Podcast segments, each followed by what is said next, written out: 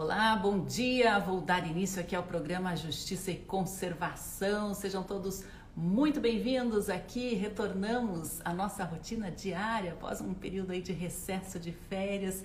Que bom ter vocês aqui de novo com a gente. Estamos transmitindo aqui o nosso programa ao vivo, ao vivo pela Rádio Cultura de Curitiba, M930, e estamos com transmissão simultânea pelas redes sociais. Você pode nos acompanhar, inclusive com imagens, aí pelo Instagram, arroba Justiça Eco. Fique a par aí das nossas novidades. A semana será bastante movimentada com muitos assuntos importantes aqui no programa Justiça e Conservação.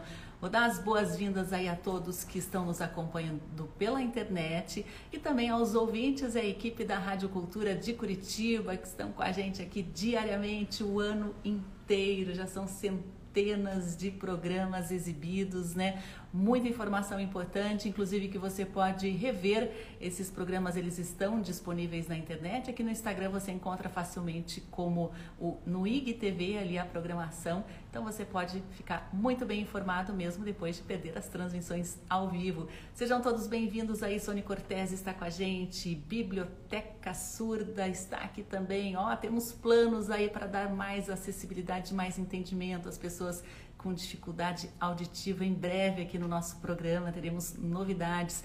Fernanda Polidori está com a gente também. Bom dia, Fernando. Fernanda, João Ucha, Mariane Meusburger está aqui, Marcos Rosa Filho da Eco Guaricana, Everton Ângelo Andreassa. Sejam todos muito bem-vindos. Pessoal, vocês que acompanham aqui já o programa, a coluna do professor Renato Mocelin, a nossa coluna de história semanal, aprenderam, vocês já aprenderam bastante sobre o que foi a escravidão negra no Brasil. Mas existe um problema aí muito distante do fim, que é o tráfico humano de pessoas, inclusive aqui no nosso país. É um problema que está longe de ser superado, né, por diversas razões.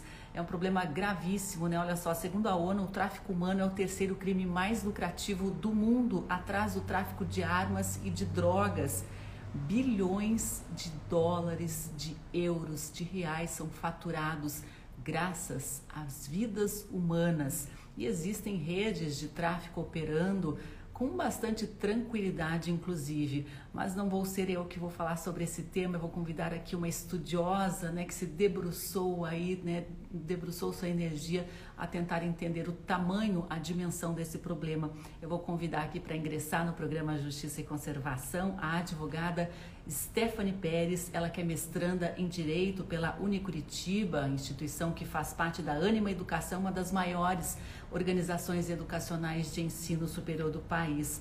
A pesquisa de Stephanie rendeu uma indicação a ela, o Prêmio Profissionais do Ano de 2021, concedido aqui pela Câmara de Vereadores da cidade. Vou convidar aqui a Stephanie para participar com a gente, que eu quero entender, né, quero compartilhar com vocês essas informações a respeito do tráfico humano. Stephanie, vou enviar aí a solicitação e você só aceita em alguns segundinhos, talvez minutos, a gente já estabeleça aqui a nossa conexão, tá bom? É só você aceitar. Pessoal que ficar com vontade de comentar, de participar, de enviar a sua pergunta, fiquem bem à vontade aí que nosso programa é bastante interativo, tá? A participação de vocês enriquece demais aqui o nosso conteúdo.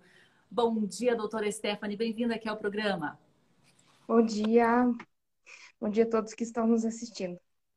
É, e é impossível, né, doutora, a gente falar sobre, é, sobre tráfico humano e não resgatar o histórico nacional, o histórico mundial envolvendo né, o tráfico de afrodescendentes.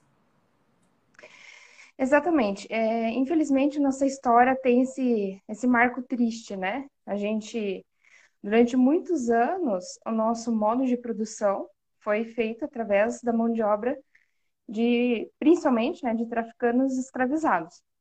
E uh, a gente pode dizer assim, né, eles foram traficados, né, para cá para vir exercer uh, essa, é, para serem escravos aqui. Então, é, antes mesmo, se a gente for pensar assim, antes mesmo da gente ter uma lei que abolisse a escravidão, a gente teve uma lei anterior que aboliu o tráfico. Acho que todo mundo vai lembrar, né, das aulas de história, que a gente tem essa situação. Então, lá em 1850, nós é, estabelecemos medidas contra o tráfico humano de, né, de, de africanos, só que a lei que veio abolir a escravidão veio só 38 anos mais tarde.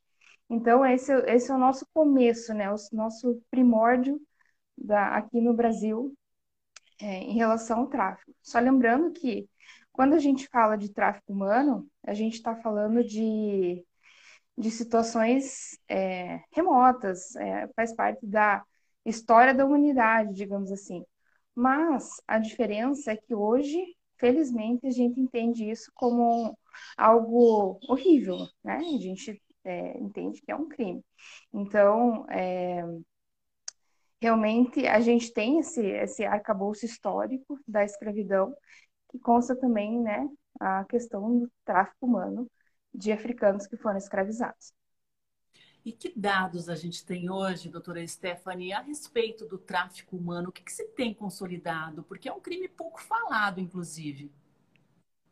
Exatamente. A questão é, dos dados, é, isso é muito complicado, porque é um, é um crime de difícil é, é, tipificação. Então, é, existe uma dificuldade das autoridades chegarem a esse crime, ou seja, esse crime chegar até as autoridades. Então, a gente fala que existe uma subnotificação. Então, embora existam alguns dados, é, a gente entende que esses dados não refletem completamente a realidade. Então, quando a gente fala de dados, é, vão existir algumas fontes que são bem importantes, é, que vão nos trazer, dar, um, dar uma ideia do que, que é essa realidade. A gente tem os dados da ONU. Né? A ONU faz um relatório global compilando dados de mais de 140 países. É, esse relatório sai geralmente a cada dois ou três anos e é uma base assim, para o mundo inteiro para a gente entender a dimensão do tráfico de pessoas. E temos dados aqui no Brasil, e a principal fonte desses dados aqui no Brasil são os relatórios do Ministério da Justiça. Também faz uma compilação de dados dos estados, né? E daí vai, a gente tem esse relatório a cada dois ou três anos também. Então, por exemplo, segundo o último relatório da ONU, que foi em 2020, só no ano de 2018 foram é, reportadas mais de 50 mil vítimas do tráfico de pessoas no mundo. Então, é, isso em um ano. O que a gente pode ter aí uma dimensão do quão grande pode ser esse problema, né? E uh, aqui no Brasil, é, esses dados vão aparecer assim picotadinhos, sabe? Dependendo de onde você vai olhar. Então, assim, a gente pode olhar pela quantidade de inquéritos que foram abertos, inquéritos policiais, pela quantidade é, de atendimentos que foram feitos nos, nos postos, nos núcleos de atendimento ao tráfico de pessoas, em centros de referência de assistência social, e cada um desses locais vai trazer um número diferente. Por quê? Uh, muitas vezes a pessoa que chega para ser atendida no centro de assistência e referência social, ela é atendida como vítima e é, muitas vezes esse, esse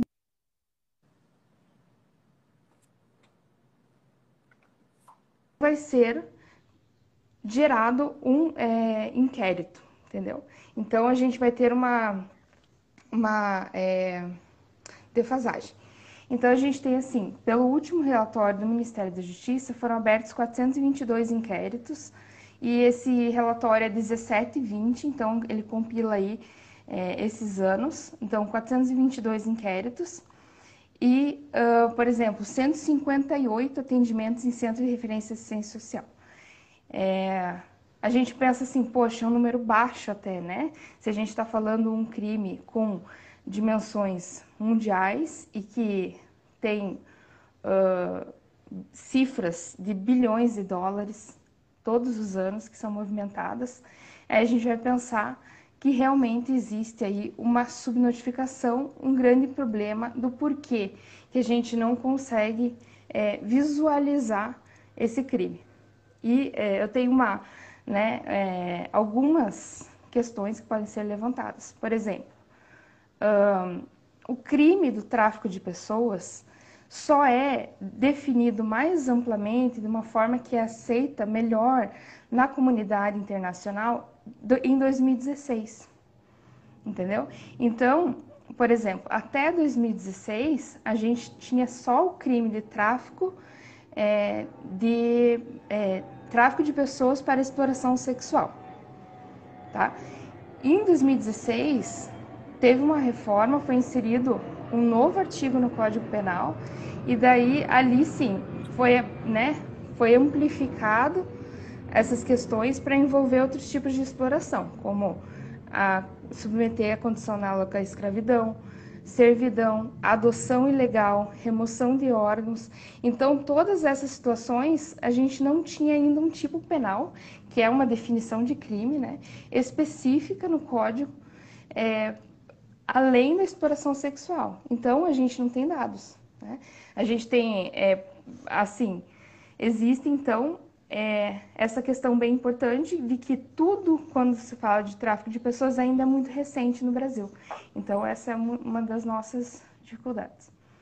É, antigamente, não tão antigamente, assim, algumas décadas aí, a gente ouvia muito, né, em falar em tráfico de mulheres que iam, né, com propostas de trabalhar como garçonete, como modelo no exterior e acabavam capturadas por prostíbulos e ficar... Até houve produções, né, aqui no Brasil da, da indústria audiovisual falando sobre essa, essa situação. Era bastante comum, inclusive, a gente recebia muitos alertas, né, na imprensa a respeito desse tipo de proposta de trabalho suspeita, né? Mas hoje em dia, então, o tráfico para prostituição não é o mais comum ou segue ainda? É, queria que você falasse sobre o tipo de vítima, o tipo de proposta que chegam a essas pessoas que são enganadas e acabam é, ficando né, com a sua liberdade cerceada. É, depende de onde para a gente olha. Então, é, os dados mostram que existem diferenças no tipo de exploração por gênero e por região no mundo. Então, aqui no Brasil, predomina ainda a questão da exploração sexual. Então, é, a gente tem um relatório global da ONU que diz que 50% das vítimas são mulheres e 20% são meninas. Então, se a gente vai considerar o gênero feminino, 70% das vítimas em escala global. Só que esses dados eles podem se alterar um pouquinho quando a gente olha especificamente para algumas regiões. Existem dados aqui no Brasil especificamente que apontam é, uma maior parte de mulheres. Né? E quando a gente fala de mulheres sendo traficadas, mais de 80% dos casos são relacionados à exploração sexual é, de alguma forma. E crianças, principalmente também, que são destinadas à exploração sexual, à adoção ilegal e produção de material pornográfico. Então, é, isso é uma situação que, que, acontece bastante, mas quando a gente olha é, para homens, por exemplo, traficados, a gente vai encontrar uma incidência maior da existência da é, questão análoga à, escra à, escravidão. Então, quando a gente fala de mulheres, em, em, termos gerais, globais, ainda continua sendo a exploração sexual o tipo mais é, de exploração mais recorrente. Mas se a gente olha determinados locais e determinadas é, gênero, né, a gente tem essa diferença. É, países africanos, por exemplo, é muito comum ainda a pessoas serem traficadas para casamento forçado e para é, combate, combate armado. Então, assim, a gente vai, vai ter ali. É, isso não existe no nosso Código Penal, tá? Nossas formas de exploração são aquelas que eu falei para você anteriormente. Mas é, o levantamento da ONU identifica outras formas de exploração que não estão aqui no nosso código, mas que existem ao redor do mundo.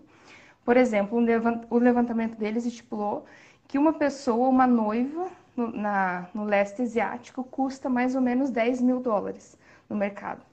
Então, uh, e um, existe também né, a questão das crianças que são é, é, sequestradas, são é, aliciadas para integrar combates armados. Então, essa é uma situação. E muitas vezes a gente fica aqui no Brasil e nós não temos né, guerra civil, nós não temos. Nós temos a questão de violência urbana tudo mais. Mas em outros países em que isso existe de uma maneira mais forte, a gente não consegue enxergar, enxergar isso com mais, mais, clareza, porque às vezes parece que a gente vive nessa bolha, né? De que tudo que acontece, do, do que está ao meu alcance, do que eu vejo, não é, é, é exatamente do que acontece ao redor do mundo e na verdade nós temos realidades muito distintas conforme a gente vai analisando cada região do globo.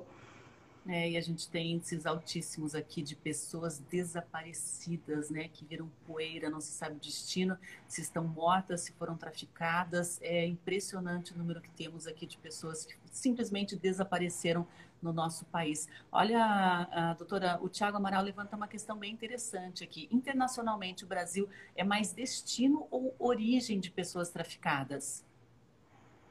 Olha, é, os dois, depende daí do tipo de exploração, sabe? Existe um estudo que foi feito na Universidade de Coimbra, em Portugal, que identificou um destino muito grande de mulheres traficadas para lá, chegando a ser 80% dos casos para exploração sexual ali na Europa. Então a gente tem um tipo de exploração que é, é, é estranho falar assim, mas é uma exportação né, de pessoas, principalmente é, Estados Unidos e Europa. Aí quando a gente fala de pessoas que vêm para cá e acabam caindo na, é, nas mãos do tráfico, né, dos traficantes, é, são, vão ser de países próximos em, que têm questões humanitárias muito sérias. Então, Venezuela, é, Bolívia, Haiti.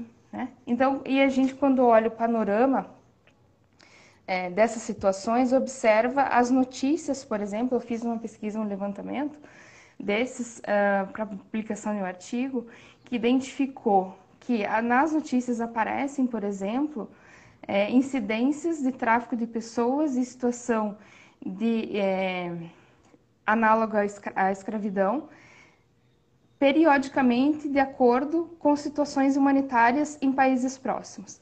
Então, não é que sim, eu não jamais querendo criminalizar a questão do imigrante, né?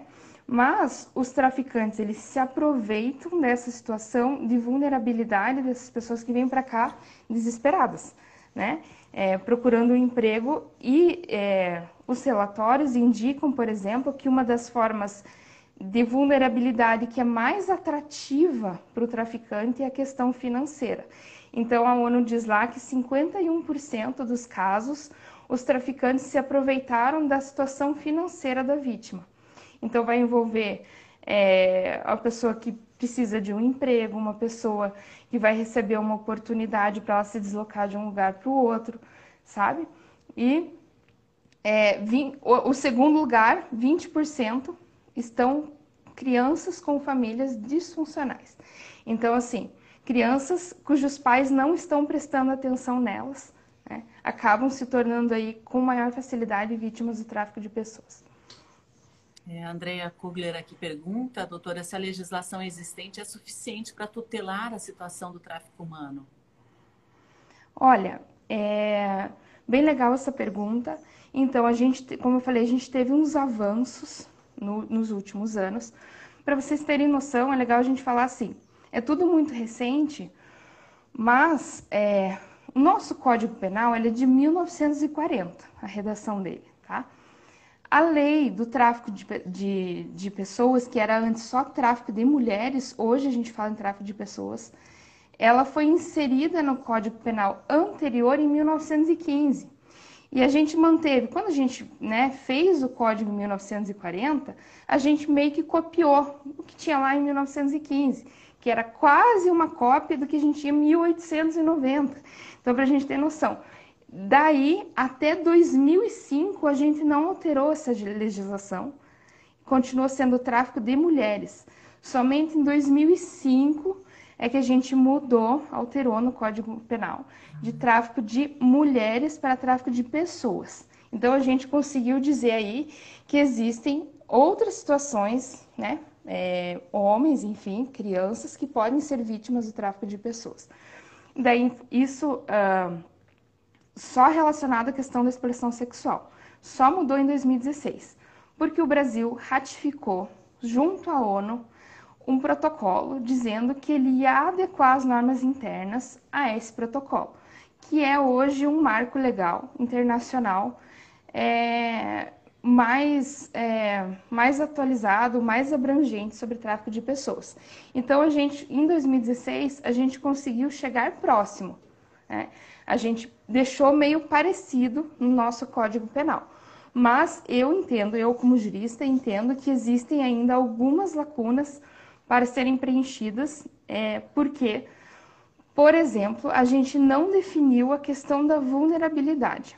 Então, a gente olha para o protocolo de Palermo e uh, vê que o protocolo define o que é vulnerabilidade e ele estabelece é, uma questão de que pode ser analisada essa vulnerabilidade no caso do consentimento da vítima. Então, ela consentiu, por exemplo, de ser traficada, é, mas existem situações que eu posso olhar para saber se esse consentimento foi é, violado ou não. Uma dessas situações é a vulnerabilidade. E a gente deixou isso passar aqui. A gente não definiu questões de vulnerabilidade e, a, e essa questão do, do consentimento da vítima, por exemplo, ainda é uma discussão muito grande. Se é, existe o crime quando a vítima diz que consente, porque isso acontece bastante, sabe? Da vítima ser aliciada para exercer a prostituição. E a gente tem que lembrar que prostituição não é crime, tá? Uh, você, a pessoa que quer exercer a prostituição, ela pode exercer a prostituição, não tem problema. O crime ocorre quando a prostituição é explorada por outra pessoa. Né? Então aí ocorre o crime. Então a pessoa muitas vezes vai de um país para o outro, de um lugar para o outro, sabendo que irá exercer a prostituição. E daí a gente começa a essa discussão da vulnerabilidade, da vitimização, e essa lacuna existe ainda na nossa lei, que não permite a gente deixar assim exatamente um preto no branco do que, que acontece. E aí a gente tem que analisar as decisões dos tribunais para ver o que está acontecendo. E as decisões mais recentes dos tribunais têm entendido, na sua maioria, que quando existe esse consentimento, não existe o tráfico de pessoas. Ele, inclusive, depois de 2016, houveram uma é, série de absolvições de pessoas que tinham sido condenadas na legislação anterior. Em 2016 passaram, é, fizeram, entraram com apelação, revisão criminal, enfim, e passaram a ser absolvidas porque o crime ficou mais benéfico, entende? Então, assim, o crime ficou mais, é, a tipificação ele ficou mais benéfica. Então, é, acontece o que a gente chama de abolição do crime. Então, de, nessas situações em que existe consentimento, não existe mais o crime de tráfico de pessoas. E daí ocorre essa situação. O que a gente tem que definir assim, como política criminal, o que que Brasil quer? Né? O Brasil quer estipular mais, mais prisão para as pessoas? O Brasil quer estipular políticas públicas de alguma forma? O que a gente precisa entender é o que nós queremos definir em termos de política criminal e daí sim preencher essas, essas lacunas que eu acredito que existem e né, seguir o rumo que a gente que como é, Estado, como governo, a gente acha mais adequado. É, e o que o Código Penal prevê, doutora, de, de sentença mesmo, de punição para as pessoas que cometem esse crime de tráfico humano? Uh, depois de 2016, né? Antes era, era uma pena menor, subiu um pouquinho, é de 4 a 8 anos podendo aí ser aumentada ou ser diminuída, né, conforme o, o, o Código Penal ele traz algumas situações específicas em que essa pena pode ser aumentada ou diminuída, conforme o caso. Mas, em todo caso, né, se hoje, como política criminal, a gente entende que é melhor a pena de prisão, né, para a gente enfrentar o crime, a gente, é, comparado a outros países, por exemplo, a gente tem uma pena muito baixa. Né? 4 a 8 anos, por exemplo, você quer, começa em regime fechado. 4 a 8 anos você começa no regime semiaberto. E ainda se você diminuir para baixo de 4 anos, você não tem uma pena nem de semiaberto. Né? Então, uh, considerando né, essa situação, pode ser aí também uma situação que a gente talvez precise pensar, né? O que, que é que a gente quer definir como, como pena adequada como política criminal para esses casos. É uma pena baixa, né? Uma pena bem branda pelo impacto, pelo dano que ela causa a, a seres humanos, é, essa, essa questão envolvendo o tráfico. Agora, doutora, a gente ouve às vezes as notícias aí nos jornais a respeito de pessoas que o Ministério do Trabalho faz fiscalizações, às vezes até outros órgãos fiscalizadores encontram pessoas, trabalhadores em situação análoga à, escravo, à escravidão. Essas pessoas elas foram convidadas a trabalhar, né? Mas quando chegam ali em um lugar remoto, acabam se deparando com uma situação bem diferente do que era a proposta, né, de trabalho. Isso se enquadra como um tráfico, esse processo todo de você enganar uma pessoa com uma proposta e daí deixá-la né, praticamente isolada, sem, sem condição né, de se alimentar sozinha, de se manter sozinha, de dormir, é, sem condição sequer de voltar para casa. Isso é um crime de tráfico humano? Pode ser considerado crime de tráfico humano se houve o deslocamento dessa pessoa de uma determinada região para outra, para daí exercer a, aquele trabalho em condições análogas à escravidão. Porque a gente tem no Código Penal, é, dois, são, existe também o crime de redução à condição análoga à de escravo. Né? E existe o crime de tráfico de pessoas é, com é, destinação à submissão à condição análoga de escravo. Então, quando a gente tem esse deslocamento de pessoas, o que é muito comum, a gente pode ter sim o crime do tráfico de pessoas. Existe até um, um caso bem recente que foi identificado ali em Santa Catarina, é, em que pessoas foram aliciadas por meio de carro de som. Então, assim, numa, um, em outro estado, na cidade do interior, é, passava um carro de som anunciando emprego para as pessoas em Santa Catarina, é, prometendo a moradia, a alimentação, né, o transporte até lá, é, um salário, enfim. E, e quando as pessoas chegaram lá, foi feita a fiscalização do Ministério Público do Trabalho, encontrar aquelas pessoas em situação completamente deplorável, né? E daí, conversando com aquelas pessoas, foi descoberto que realmente o tipo de aliciamento foi dessa forma, através de um carro de som, é, passando pela cidade não tem nem vergonha, né? Nem, nem se esconde, nem faz as coisas por baixo do pano. Mas e como que costuma uh, ser, né? Olha aí, a, a Rosimara está tá te dando os parabéns pela entrevista. Pessoal, a gente está ouvindo aqui a Stephanie Pérez, ela que é advogada, né? Estudou o tráfico humano aí para sua para suas pesquisas como advogada, como jurista, e está trazendo algumas informações sobre a dimensão desse crime aqui no Brasil e também no mundo, né? É muito mais comum do que a gente imagina. Os casos são bem subnotificados. A gente fica, a justiça fica sabendo apenas de uma parcela do que realmente acontece. Agora, você, nós temos dados assim a respeito de como as pessoas são aliciadas, que tipo de aproximação se é feita, até para a gente orientar, né, nossos filhos, nossos amigos, nossos jovens de alguma situação que pode ser uma cilada. Uhum. Então, assim, o tráfico de pessoas, ele, ele, é um, ele, é, ele segue um fluxo, tá? E nesse fluxo existem vários atores que vão trabalhar para aliciar essas pessoas.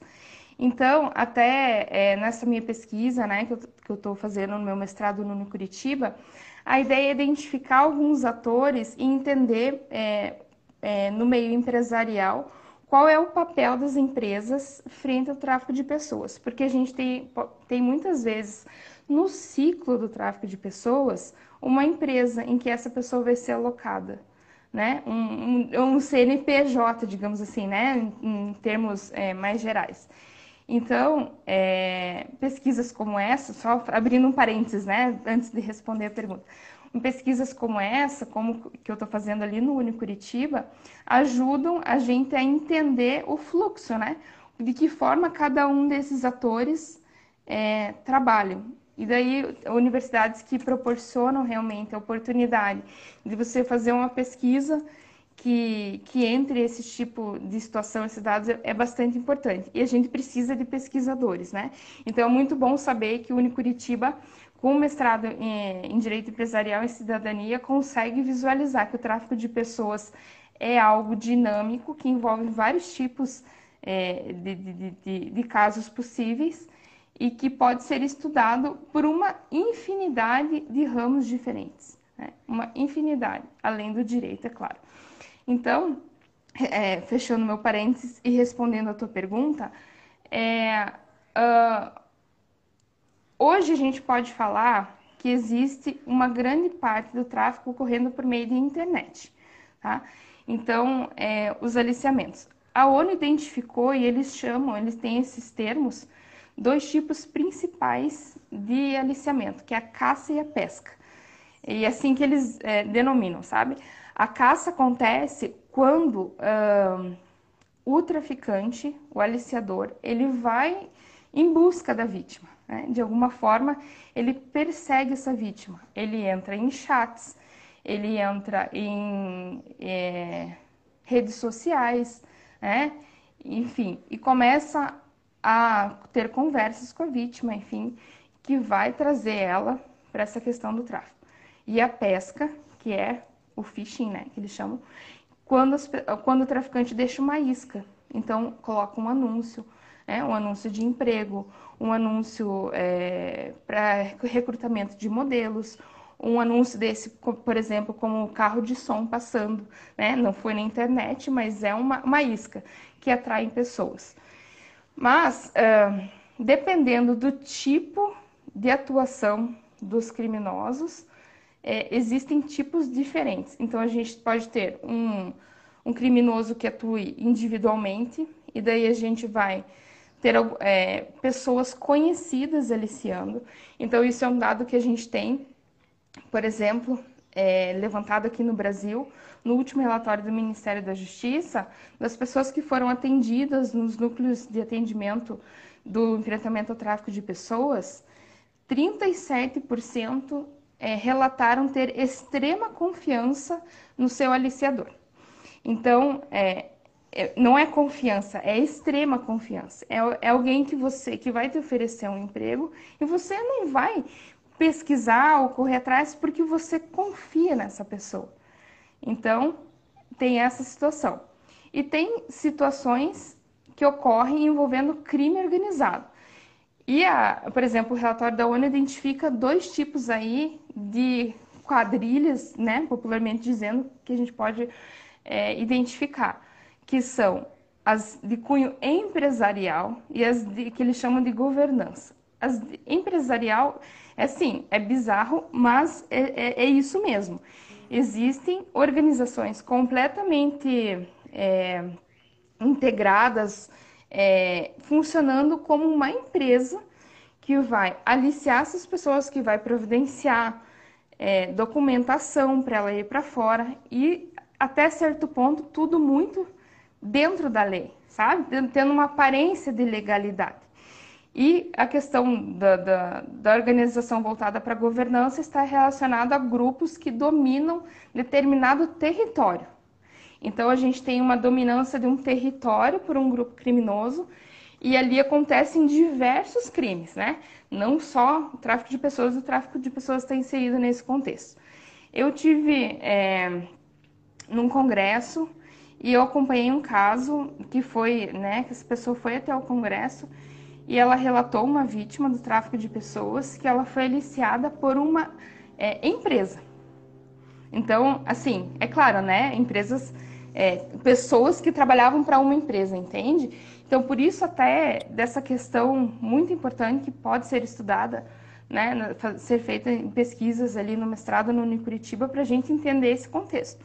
Então, vamos pensar assim, ela foi uma agência, não é? pessoas entraram em contato com ela, para trabalhar no exterior, não era nem caso de prostituição, ela ia trabalhar num café, tá? E, e tudo foi feito muito aparentemente legal.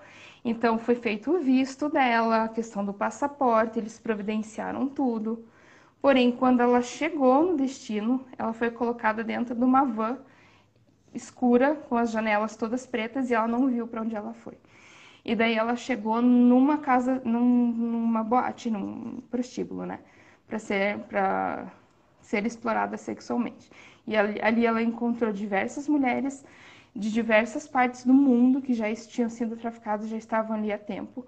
E ela conseguiu ser salva nesse caso porque a mala dela foi extraviada no, no aeroporto. Então os traficantes levaram ela de volta quando é, né, é, uma semana depois, eles voltaram ao aeroporto para pegar essa mala que tinha sido extraviada e ela correu, correu, correu pelo aeroporto, assim que ela conseguiu se desviar, né? E pediu ajuda. Então, é, é, situação eu vi pessoalmente uma pessoa né, relatando. E para a gente ter noção do quão graves são as situações e de que às vezes envolvem pessoas é, muito poderosas, né, organizações criminosas que envolvem é, muitas vezes políticos, é, empresários, é, pessoas que têm assim um, é, influência, poder, que ela estava completamente disfarçada. Ela não, não, ela não tem é, coragem de andar normalmente e está tentando recuperar ainda essa dignidade dela, sabe? Por ter denunciado a questão de tráfico. É muito então, fácil para localizarem essa pessoa, né? Para acabarem com a prova que é ela mesma, a existência dela mesma. E a gente tinha no Brasil situações muito comuns, né? Pessoas que não conseguiam ter filhos encomendavam crianças, né? Ou famílias que queriam ali uma empregada doméstica a baixo custo encomendavam crianças, né? A gente tem uma pergunta interessante aqui do Evandro, que é a respeito, né, dessa como está a questão do uso do processo de adoção de crianças para tráfico, justamente dos pequenos. É, a questão da adoção ilegal é um dos tipos mais é, comuns que acontecem quando são é, quando a gente olha para dados envolvendo crianças. Tá? Então existem é, encomendas que são feitas e pessoas que compram crianças. É, e uh, aqui no Brasil a gente teve recentemente duas CPIs do tráfico de pessoas, tá? E essas CPIs foi ali entre 2011 e 2014. Até do resultado dessas CPIs é que a gente teve a alteração legislativa, tá? Mais, mais, mais recente. Então, é, existem uma série de levantamentos que foram feitos ali. Eu trago esse exemplo justamente para ilustrar, tá? É, a, existem um, um, caso, um dos relatos, uma das questões investigadas pela CPI foi em relação à adoção de crianças e for, foram identificados em vários estados aqui no Brasil esquemas muito bem articulados de adoção ilegal envolvendo pessoas do poder público que davam a essa adoção um caráter de legalidade. Então, foram, é, é, foram identificados ali, ali nessa, nessa, nessa investigação promotores, é, juízes, é, policiais, né? Então, ah, é claro, não, não estou querendo generalizar, não estou dizendo que isso é que é, é assim todo juiz, não, pelo amor de Deus, né? Mas existem casos em que quadrilhas estavam articuladas envolvendo algumas, né? Pincelando ali, conseguiu achar pessoas que tinham poder dentro do nosso poder público de transformar uma, uma criança que foi sequestrada numa adoção legal. É? Algumas dessas crianças é, foram identificadas, uma mãe delas ainda relatou, por exemplo, que uh, em locais pobres, assim, que geralmente ninguém está é, olhando exatamente né, para essas pessoas, acontecia simplesmente assim: encostava um carro preto, é, é, escuro, pegava as crianças, tacava dentro do carro e embora, sabe? E essa pessoa, sem ter ideia do que estava acontecendo, sem ter noção para quem recorrer, sabe? Então, é, algumas crianças dessas foram identificadas já em outros países, em Estados Unidos, em Europa, entendeu? Então, a gente tem esse problema. A gente tem o um problema. É, por isso que a gente pergunta assim, ah, mas como é que consegue retirar do território nacional e tal? Existe, os documentos podem ser falsificados, existe uma série de questões que pode existir, mas existem esses casos pontuais que eu falei que existia um membro do poder público não era um documento falso, era um documento verdadeiro, entendeu? A questão que estava por trás é que era toda a ilegalidade, claro, né? Mas eu digo assim, na hora de você verificar a veracidade do documento, foi assinado por um juiz. Foi, né? Tinha ali um parecer do Ministério Público, enfim, complicado, né? Mas, é, como todo país, como todo lugar, a gente ainda tem que lidar com casos de corrupção. Né? Isso é Infelizmente. E é uma característica do crime organizado, né, das grandes máfias, sempre terem né, agentes dentro do próprio poder público, dentro do, do, da própria justiça, agindo em benefício dessa organização. A Ariane pergunta aqui, doutora, se eh, já existe um mapeamento dos principais fluxos de tráfico humano, dessas rotas? Existe. É, a, esses relatórios que eu comentei no início, eles fazem alguns tipos né, de rotas. A gente tem é, o relatório mais recente da ONU, por exemplo, traça bastante rota do Brasil, Estados Unidos, Brasil, Europa. Né? E daí aquelas rotas que eu tinha comentado de países próximos aqui, é, que têm situações humanitárias graves, mas aí as pessoas vêm deslocadas por essas situações humanitárias, não, não traficadas no local de origem, entende? Elas vêm por uma questão humanitária para cá e acabam aqui se tornando vítima do tráfico de pessoas, bem comum. E daí rotas ali, é, quando a gente pensa em rota de tráfico, o mais comum é do subdesenvolvido para o desenvolvido. Né? Então a gente vai ter esse, isso no relatório da ONU bem nítido. Então países africanos, Europa, né, Ásia é, e é, é e Ásia, leste europeu também. Leste europeu, centro-Europa. Mais, uhum. mais para o lado de cá. Em geral, dos países pobres para os países ricos, mas também pode acontecer, né? Eu lembro de um amigo meu, aos 20 anos, ele tinha descendência libanesa, se eu não me engano, ofereceram para ele uma noiva, para trazerem uma noiva libanesa para ele.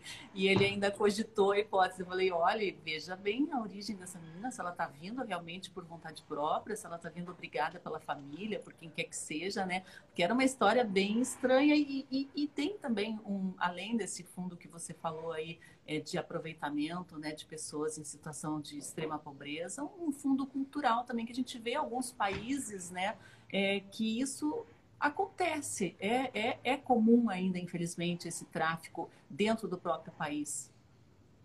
Sim, é muito comum. Aqui no Brasil, é, a gente tem é, não, situações de deslocamento para próximos, assim, né? Pessoas que foram é, enfim, de um estado para outro, mas às vezes até mesmo dentro do estado.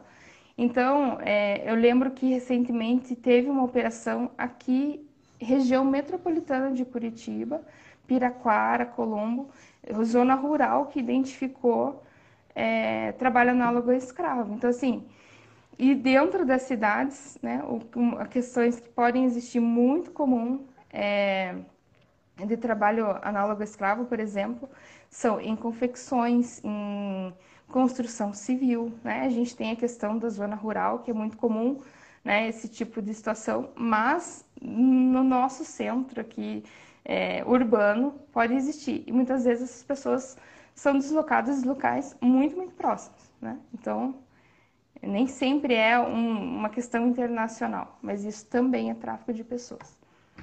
É, e há uma colaboração internacional para para se resolver esse problema, para se mapear? Como é que está aí a, a, União de Esforços Internacional?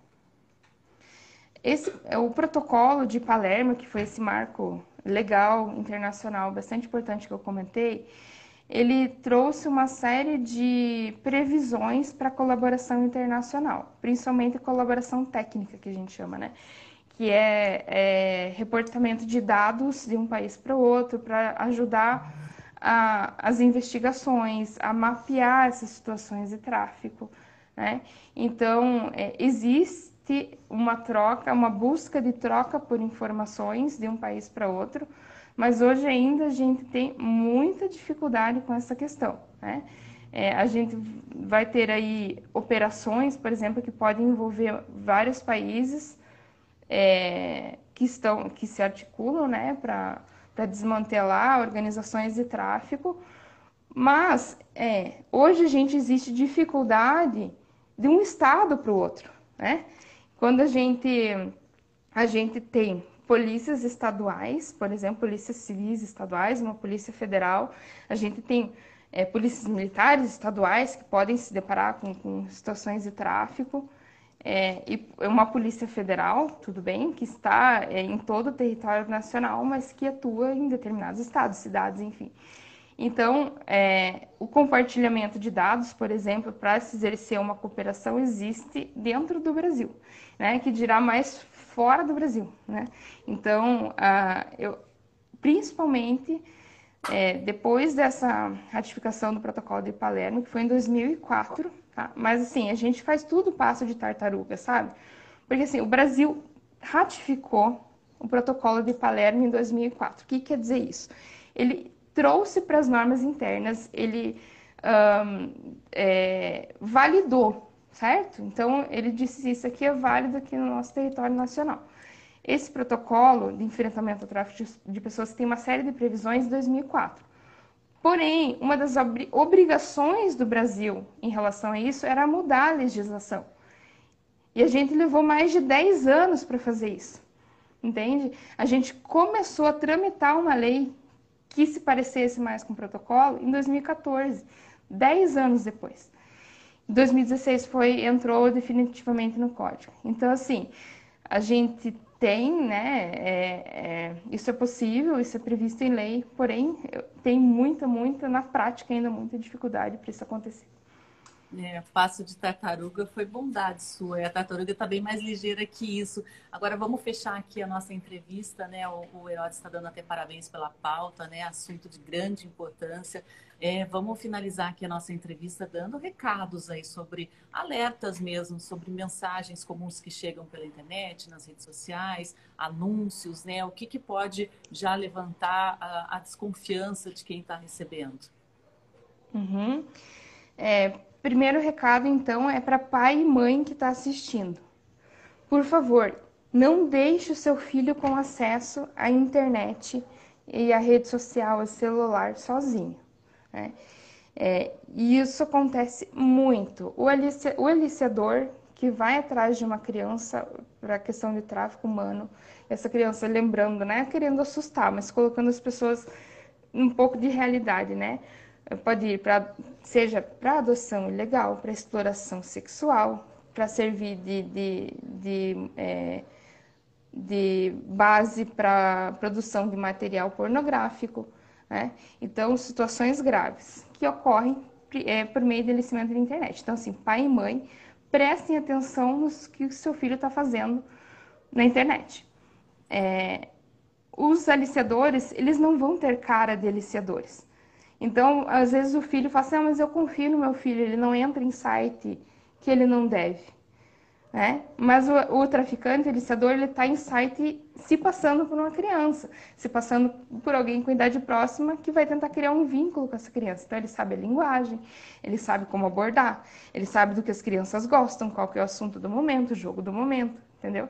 Então, é, isso, isso é uma questão para se pontuar. E se pensar principalmente agora em, época de pandemia, né? Que uh, as nossas relações se tornaram muito mais virtuais. Então, é, esse é um ponto.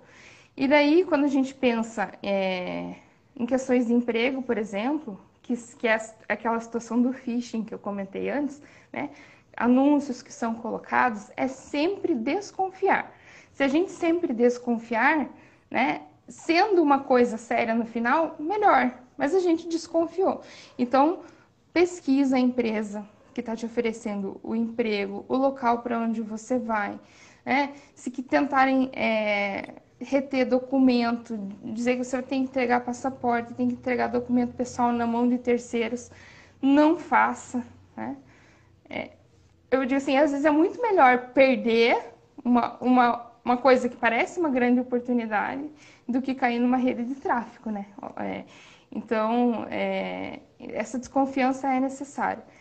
E daí, assim, verificou, ok, decidiu, né, se deslocar para por algum motivo, é, mantenha sempre contato com pessoas, né? Deixe telefone, se informe, se informe é, aonde estão os, os principais é, locais em que você pode buscar ajuda se necessário, uma embaixada, enfim, né? Então, é, se munir do máximo de informações possíveis. Né? Então, uh, e cuidar, cuidar sempre com propostas que são muito vantajosas.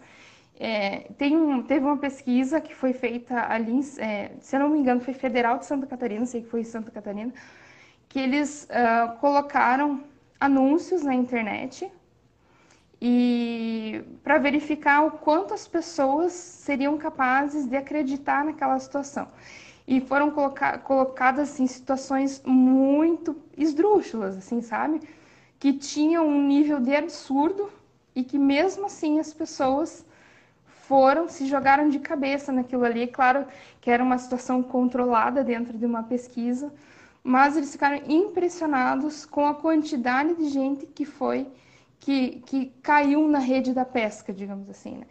Então, sem desconfiar, sem é, é, sequer questionar alguma coisa. Então, é, esses seriam, essas seriam assim, uma das principais é, questões para a gente colocar em prevenção, né? Tráfico de pessoas.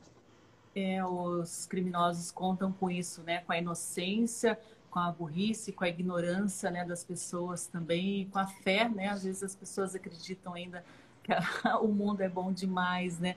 É muito triste isso, como a, a, as vítimas são facilmente aproveitar, aproveitáveis, né? Evandro comenta que ele dá parabéns aqui pelo JC pelos temas, sempre relevantes e emergentes, assessorias muito competentes, realmente, muito obrigada aí, Evandro Sivaldo também parabeniza aqui pela discussão, que é muito pertinente. Eu queria agradecer, doutora Stephanie, a sua participação também, né, o seu compartilhamento aí desses dados. É muito importante a gente divulgar esse tipo de tema para que esse problema pelo menos reduza, né? A gente sabe que a escravidão humana né? A gente não vai conseguir solucionar 100%, mas pelo menos se a gente conseguir reduzir em uma vítima menos que seja, né? Já, já ajuda, vai ser uma vítima, uma pessoa salva que de ter uma, uma vida infernal, às vezes até uma criança, né?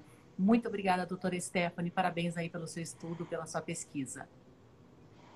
Eu, eu que agradeço, agradeço a oportunidade, né? Agradeço é, o pessoal que está aqui até agora assistindo e é realmente muito importante, né? É, o, que, o que a gente pode fazer para começar a enfrentar o tráfico de pessoas é ouvir falar sobre o tráfico de pessoas. Né? Então, esse eu começo. Agradeço também é, Unicuritiba, né, pela, pela oportunidade da pesquisa, por ter, né, para a gente estar tá conseguindo desenvolver isso. Enfim, é, fica aí, ficam aí meus agradecimentos e esperando que cada um de nós que está assistindo agora se torne um multiplicador de informações, né? Que possa realmente atingir cada vez mais pessoas. É, a gente está aqui com a transmissão pelas redes sociais do Observatório de Justiça e Conservação. Estamos com transmissão ao vivo também pela Rádio Cultura de Curitiba, com alcance aí bastante extenso em toda a região metropolitana. É muito importante que as pessoas sejam alertadas que o tráfico humano existe, existe sim, tanto de crianças quanto de adultos, homens, mulheres, né? É muito séria a situação e a informação é uma grande arma para se combater esse crime. Obrigada, doutora Stephanie, obrigada a todos que acompanharam. Amanhã a gente volta aqui com o programa Justiça e Conservação ao vivo às 8 horas da manhã. Se você quiser rever, compartilhar, indicar para alguém, para alguém, os nossos vídeos estão disponíveis, né, a parte deles no nosso YouTube e aqui no IGTV a seleção completa das nossas transmissões. Um abraço a todos e um ótimo dia. A gente se vê ao vivo amanhã. Tchau, tchau, doutora. Até mais. Tchau, muito obrigada.